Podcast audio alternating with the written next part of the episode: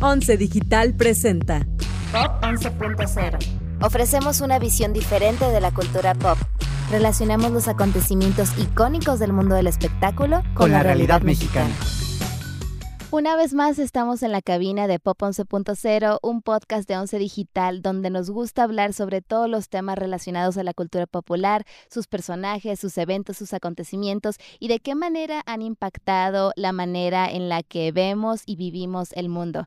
Mi nombre es Alessandra Santamaría y estoy muy entusiasmada por el episodio de hoy porque primeramente voy a hablar de una de las series más exitosas, diría yo, de este siglo, una serie que sé que mi generación real ama la serie The Office o en español La Oficina y también porque la voy a utilizar para anclar a un tema que vivo obviamente en carne propia, el cual es ser oficinista, ser godines, como también se dice eh, popularmente en México.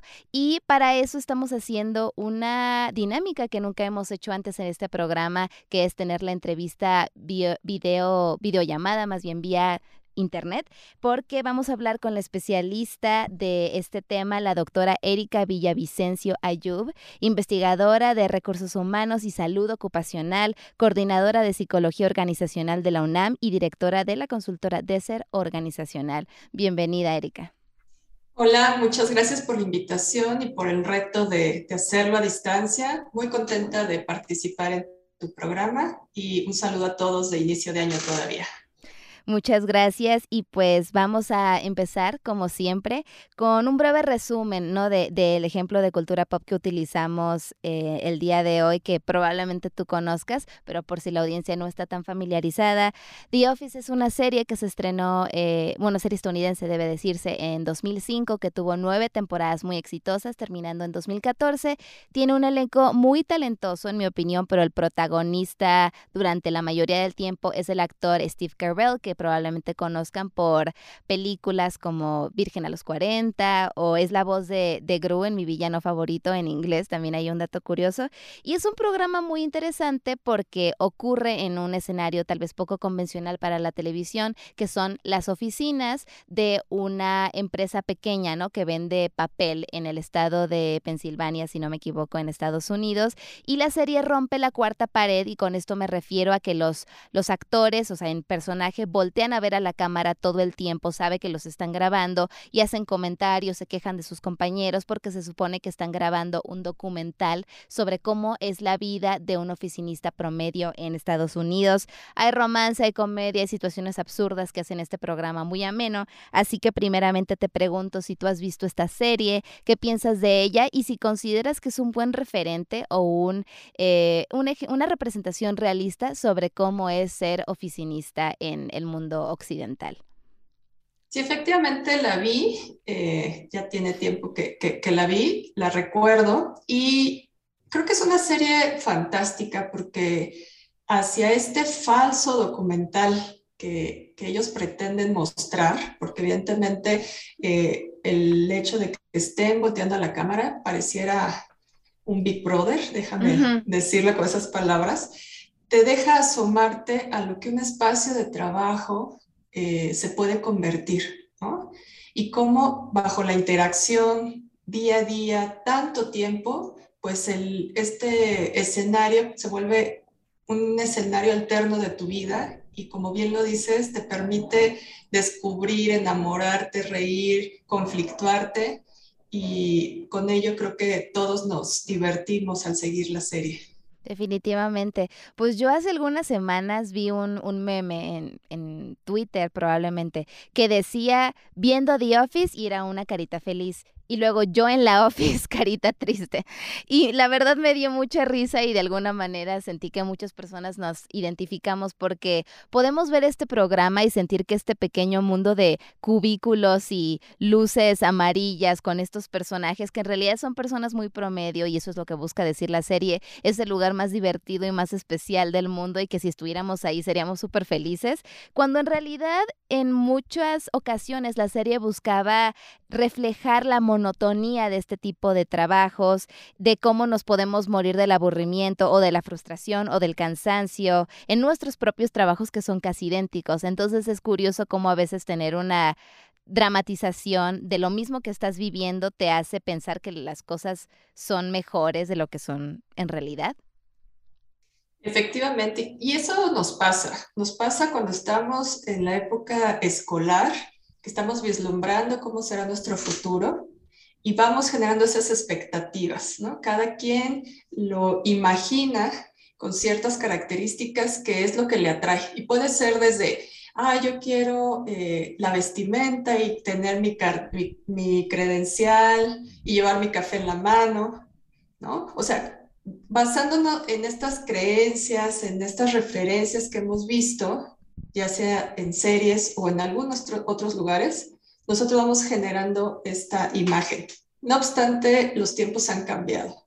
Y más cuando tenemos a manera de contexto otras situaciones como las que enfrentamos ahorita, pues eso se reconfigura y hay que entender que no todos los espacios de trabajo, no todos los grupos de trabajo tienen los, el mismo comportamiento. Depende quiénes lo vayan a integrar, el resultado de, esta fórmula, ¿no? Los giros. Entonces, es muy interesante el mundo laboral, pero también es muy interesante lo que a nosotros de pequeños nos dijeron o, de, o lo que nosotros fuimos conformando de qué sería nuestro trabajo para entender si estamos satisfechos o estamos frustrados. Sí, porque creo que esto que mencionas de tener estos programas como referente de cómo van a ser nuestras propias vidas laborales, y claro que lo hacemos en muchos sentidos, ¿no? Lo utilizamos como referente para lo que será nuestra vida romántica, nuestra vida social y demás, pero hay que reconocer, primero que nada, sí que es un trabajo de ficción y también que ocurre en otro país. Me parece muy importante mencionar eh, o recalcar la diferencia entre ser oficinista en Estados Unidos y serlo en México, porque, por ejemplo, allá comúnmente, eh, en lugar de decir que son godines, ¿no? Tienen el apodo de tener un 9 a 5, ¿es? No quiere, eso, quiere decir eso, perdón, que trabajan de 9 de la mañana a 5 de la tarde típicamente, mientras que aquí sabemos que pues esas 8 horas estrictas en la oficina, contando ya la hora de la comida, pues no, no existen realmente. ¿Estás de acuerdo con, con este punto que es la diferencia principal o en tu experiencia hay otros elementos todavía más significativos entre cómo es ser oficinista allá y acá? Sí, existen diferentes elementos. Si ahorita nos, nos enfocamos en Estados Unidos y México, evidentemente el horario está muy marcado. Entonces las personas se preparan para tener esa parte del día dentro de sus labores pero saben que saliendo de ese horario pueden ir al bar, pueden hacer otro tipo de actividades y eso les permite tener un estándar de vida pues más satisfactorio, ¿no? Porque terminas tu, tu labor y, y, continúas con tu vida. Y en México sabemos que eso no suele pasar. Tú sabes a qué hora entras, pero no sabes a qué hora sales. Y si se te ocurre agarrar tus cosas e irte, pues eres el que no está comprometido, la gente te empieza a, ver como, hijo, les está yendo, pues es mi hora, ¿no? se acaba mi, mi, contrato, dice que a las seis o a las siete me tengo que ir, ¿no? ¿Cuál es la relación con el jefe? Otras diferencias, y esto ya va más hacia mi, mi rol de investigación y, y asesoría de organizaciones. La mayoría de las empresas en Estados Unidos tienen ciertos aspectos en el salario emocional que satisfacen necesidades de los colaboradores. Tienes prestaciones, tienes un salario ad hoc a tus funciones y al estilo de vida que, requieres. Eh, tienes, eh, estás en, corporaciones que, que, han trabajado mucho hacia el bienestar laboral. Entonces es un lujo estar trabajando ahí, ¿no? Te pongo un ejemplo rapidísimo porque hace 10 años eh, participé en un estudio de una organización en Estados Unidos que fue a la casa de sus colaboradores y analizó cómo eran los espacios de trabajo. Estoy hablando hace más de 10 años.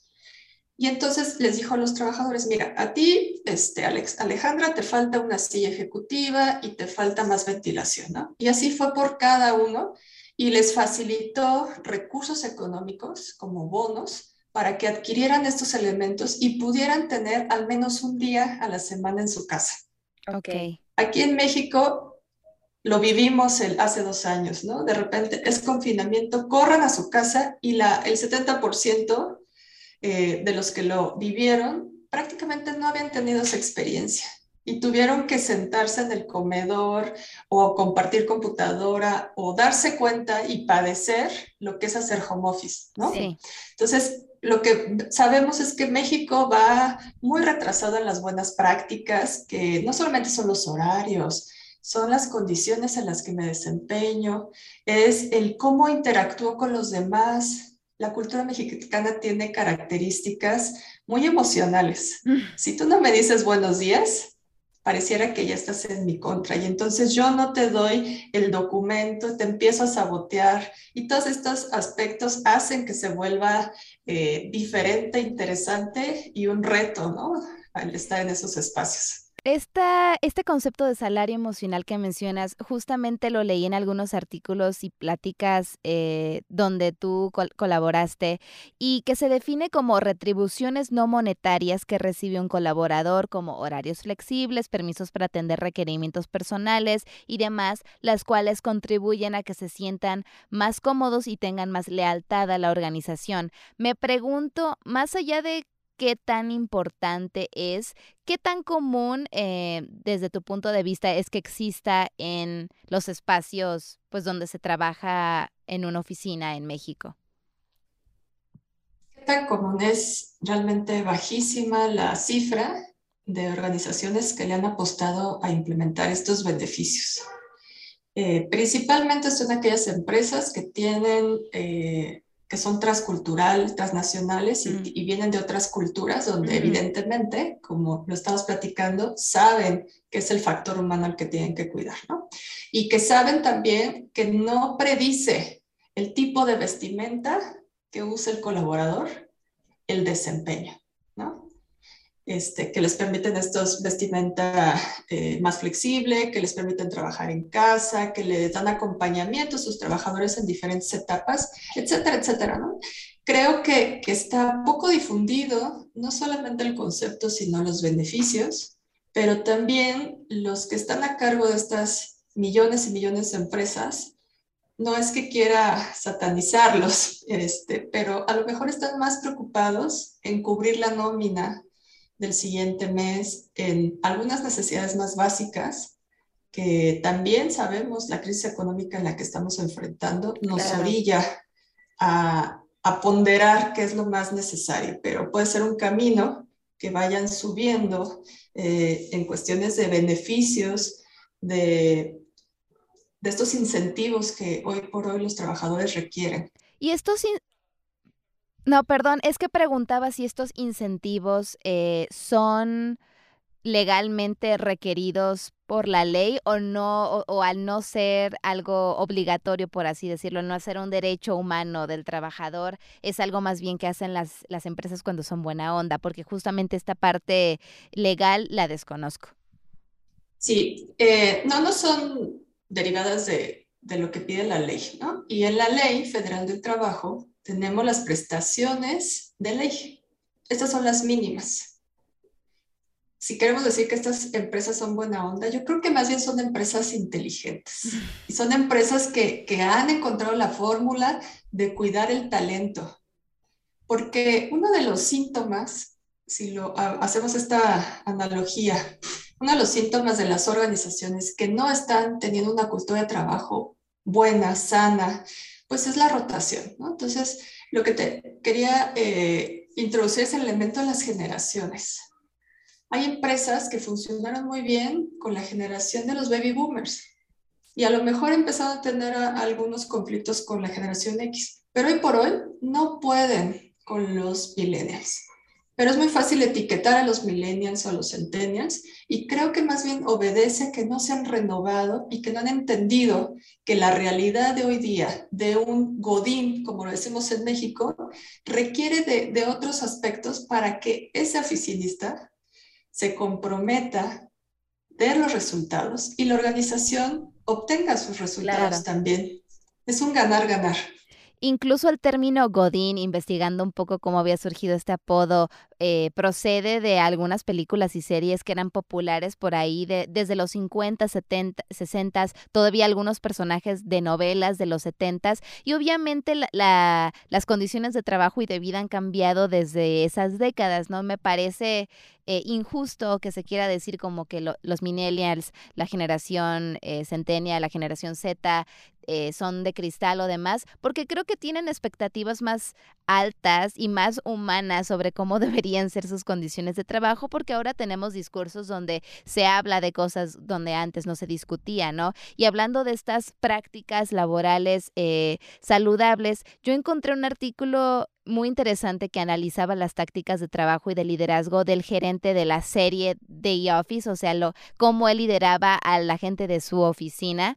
Y porque en la serie pues siempre lo, lo interpretaban como que en realidad era un mal jefe, ¿no? Que porque hacía cosas muy inapropiadas o muy tontas. Yo quisiera preguntarte justamente qué opinas sobre estas tácticas en específico, eh, porque, por ejemplo, él estaba muy interesado en la vida privada de sus empleados, siempre quería asegurar su felicidad, su bienestar y hacer de cada día laboral una experiencia divertida, inclusive en los momentos más raros. Y a mucha gente le parecía inapropiado, ¿no? Este comportamiento, pero uniéndolo a, lo que hablábamos de salario emocional, ¿a ti te parece que en realidad ese tipo de, dinámicas y de tratos en la oficina son eh, a beneficio de las y los trabajadores? Sí, remontándonos a, ese, a esa representación, creo que para muchos chocaba con sus paradigmas, ¿cierto? Entonces, regresemos cuál es el modelo de líder que considero debe de tener en características, en personalidad, pero también deriva de figuras familiares, ¿no? ¿Cómo son los líderes en la casa, los papás o quien lleva la batuta? ¿Cómo, cómo he tenido yo líderes en mis, en mis trabajos? Y todo esto generalmente llega a replicarse, ¿no? Cuando no queremos repetir alguna mala práctica, la replicamos. Entonces, cuando tenemos un modelo X y lo comparamos con algo totalmente diferente, pues van a venir los comentarios y las comparaciones. Desde mi punto de vista particular, creo que, que esa serie refleja eh, el lado B de un líder, pero que complementa y, y ayuda a hacer realmente la labor hay muchos jefes, y ahí ya no puedo decir líderes porque no, no reúnen al menos la definición operacional, pero hay muchos jefes que le tienen miedo a demostrarse más humano, que, que no tienen herramientas para poder establecer una comunicación y que a lo mejor eh, tampoco tienen el nivel técnico que sus colaboradores. Ante eso, reacciona con los elementos que tiene y que ha aprendido pocas veces alguien que llega a una posición de, la jerarquía ha recibido formación en habilidades suaves. Llega por X razón, sabemos que algunas son merecidas y algunas son basadas en, en otras cuestiones. Pero una vez que estoy ahí, ¿qué necesito para que ese equipo funcione? Pues necesito saber con quién estoy formando el equipo y entender que no todos son como una computadora en donde le doy una instrucción y, la sigue. Hay, unos que están eh, pasando una etapa de vida particular, hay otros que requieren que me siente con él y, vayamos paso a paso, pero al mismo tiempo de que son diferentes, porque son seres humanos, también viven ciclos diferentes dentro de ese grupo. El tratar de eh, atender a todos por igual es el principal error el imponer, el manejo del poder, todos estos aspectos negativos van a traer insatisfacción en ellos. Entonces necesitamos líderes, pues déjame decirlo, eh, resilientes, aunque ya ese término está muy usado ahorita, pero que se vayan adaptando conforme su grupo lo vaya necesitando. Y creo que hablando de adaptarse, obviamente tenemos que mencionar que la cultura oficinista pues ha cambiado drásticamente, de manera muy acelerada en los últimos dos años con el inicio de la pandemia.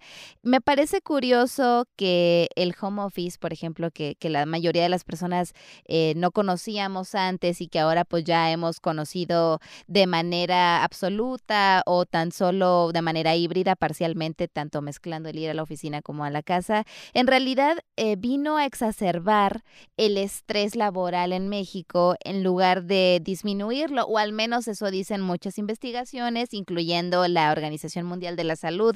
La cultura oficinista que existía en 2005 cuando salió The Office, pues realmente ya no existe como tal porque nada más es una es resultado simplemente de, de, lo que causó la pandemia o es resultado de muchos otros factores sociales. Es resultado de todo en conjunto y evidentemente la pandemia aceleró la, necesidad de, de, un cambio. Ya no estamos en la misma cultura, eh, inclusive en ese inter han habido cambios mundiales y hay tendencias hacia la cultura del bienestar. Entonces, muchas empresas de muchos otros países han puesto atención a desarrollar esta, estos factores de bienestar y satisfacción en sus colaboradores porque han entendido que las cosas han cambiado. Aquí en México, evidentemente, y, recuerdo mucho una investigación que hice, pues sigue siendo eh, despectivo el cómo se refieren a los oficinistas, ya lo decías, ¿no? Cómo hacen alusión a estos personajes de películas donde el Godínez, pues era hasta cierto punto con características... Eh... Sí, tristes, sí, sí, sí. Era un personaje frustrado que, que, ganaba poco dinero, que además tenía una vida familiar mala y que sabía que nunca iba a avanzar en su propia vida profesional. Entonces era como la definición de una persona estancada. Así es. Entonces, como buenos mexicanos y, bajo este sentido de, de la broma, del, de la cábula, pues traemos al día de hoy el, el, término. No obstante, y a manera de resumen, lo que encontramos en esta investigación es que las empresas requieren de oficinistas. Estas características que te definen como oficinista son necesarias para que la organización avance, pero hay que sumarle el avance tecnológico hay que sumarle estas tendencias y políticas que se han tenido que, desarrollar, algunos forzados por la pandemia, pero creo que la pandemia ayudó a forzar precisamente a ese avance porque ya las cosas no podrían seguir igual. Ahora, justo si no lo hacemos con planeación, si no lo hacemos con el apoyo de los especialistas, pues vamos a caer al otro extremo. Horarios más largos, juntas todo el tiempo y eso es lo que eh, los resultados de estos análisis de home office pues han reflejado. Ahora, ¿qué pasa? Pues ya entendemos que tener metido en una oficina, en un cubículo, más de ocho horas al día no va a ser necesario. La gente ya no quiere estar ahí. La gente ya lo vivió con su papá, que, prácticamente lo, lo, veía cuando estaba dormido o los fines de semana, o terminó su papá muy enfermo o un ataque cardíaco o algo como consecuencia de estos niveles tan altos del estrés. Quieren vivir y una vida pues te va a permitir tener a un trabajador con mejores condiciones, más enfocado, trabajando por objetivos, no por horas, eh, teniendo una vida realizada, ¿no? Y, y eso pues sí se requiere ir paso a paso, pero también depositarle la confianza a los buenos trabajadores que lo pueden hacer. Y eso creo que es lo que hoy día están demandando de, ok, hagamos una agenda de trabajo, respetémosla, pero implementemos muchas herramientas que están disponibles, no solamente tecnológicas, sino en formación, en el trato, en metodologías. Y creo que esa, esto nos va a llevar a una máxima que, que puede ser la felicidad laboral. ¿no? Hablando de felicidad laboral, a mí me gustaría cerrar con un mensaje más que las empresas a las personas trabajadoras, ¿no? Porque ya sabemos o lo mencionamos brevemente que más que ser buena onda, las empresas incluso les conviene tener estos buenos tratos, este salario emocional para que no haya constantemente renuncias y rotaciones su personal, para que haya lealtad, para que haya buenos resultados, para que haya esfuerzo, pero a las personas que están en una situación donde tal vez tengan un ambiente laboral poco satisfactorio o un poco eh, estresante. ¿Cómo pueden tener este acercamiento a sus derechos laborales, ¿cómo pueden pedirlos? Porque creo que muchas veces pues nos quejamos mucho, ¿no? De distintos escenarios eh, que no nos parecen en nuestro trabajo, pero siempre en México y en muchos otros países existe ese miedo de me van a castigar, me van a correr y demás, ¿no? Y es lo que nos impide tomar estas decisiones y unirnos con otras personas que están en, en, situaciones y en puestos parecidos para exigir mejores condiciones. ¿Qué se puede hacer en esos casos donde tienes ese miedo? Bueno, es que esto obedece una realidad y una realidad lamentable porque seguimos teniendo altos índices de acoso laboral o violencia laboral. ¿no? Entonces, evidentemente, y, lo he platicado desde hace varios años, hay un alto número de empresas tóxicas que será muy complicado hacer un cambio, ¿no? Tóxicas en donde eh, hay maltrato, en donde no hay prestaciones, en donde tienes que estar sobreviviendo en el día a día. Por lo tanto, esta recomendación no quiero que la sientan fría o distante o digan, ay, ella qué sabe de lo que vivo el día a día, ¿no? ¿Qué es lo que está pasando? Creo que uno de los elementos es identificar ¿qué aspectos puedo yo mejorar como trabajador? Porque seguramente hay mucho ámbito de mejora, desde los tiempos que desarrollas tu, labor, que evidentemente los entregables sean de calidad, que mi día a día y las relaciones, pues haga uso de, de estos aspectos para comunicarme eficientemente, para resolver un conflicto, para tener una conversación con aquel otro compañero de trabajo que así lo requiera y entonces salir de esta, de, esta maraña en donde todo es queja y todo es negativo. Si aún así la situación no mejora o no puedo yo externarle en algunos cuestionarios de diagnóstico, porque muchas empresas lo hacen, te hacen diagnósticos de clima organizacional y debería de verse un cambio basado en esos resultados. Pero si vemos que esto no, pues la recomendación es cuidar tu trabajo, que es tiempo de cuidarlo, y tener una constante búsqueda para migrar a una empresa que te ofrezca características más positivas. Em, creo que, que, por ahí también el mensaje es que las empresas entiendan que si la gente se le está yendo es porque tiene un problema. Definitivamente, pues es una situación un poco sombría, me parece. Y, lo, lo, cierto es que muchas personas hemos vivido en algún punto o viviremos en el futuro este tipo de condiciones que mencionas. Se han hecho cambios, pero como en la mayoría de los temas, ¿no? De derechos humanos y de bienestar social todavía nos queda mucho que recorrer, así que por eso te agradezco que hayas accedido a participar en este en este programa para darle más difusión a estos temas y que la gente sepa que si las cosas no son tan lindas en su trabajo no tienen por qué ser así para siempre. Efectivamente, creo que es un mensaje importante en estos momentos y en arranque de año, que muchas personas se preguntan qué están haciendo y qué han logrado desde la esfera laboral. Pues muchísimas gracias, Erika, y gracias a toda la audiencia de Pop 11.0 por sintonizar una vez más. Esto fue un episodio más de la cuarta temporada y nos veremos en ocho días para un nuevo tema. Que tengan un excelente viernes y un gran fin de semana. Hasta la próxima. Síguenos en nuestras redes sociales como arroba canal 11 TV y visita nuestro sitio web www.canal11.mx. Las opiniones vertidas en este programa son responsabilidad de quienes las emiten. El 11 las ha incluido en apoyo a la libertad de expresión y el respeto a la pluralidad. 11 Digital presentó Pop 11.0, moderado por Alessandra Santamaría y Rodrigo García. Coordinación de producción Daniel Acuapio, Carla Portilla y Moisés Romero. Postproducción de video, Pablo Estrada. Diseño sonoro y postproducción, Franco González. Diseño y animación, Pavel Molina y Mitzi Castillo. Con una investigación de Alessandra Santamaría. 11 Digital va contigo.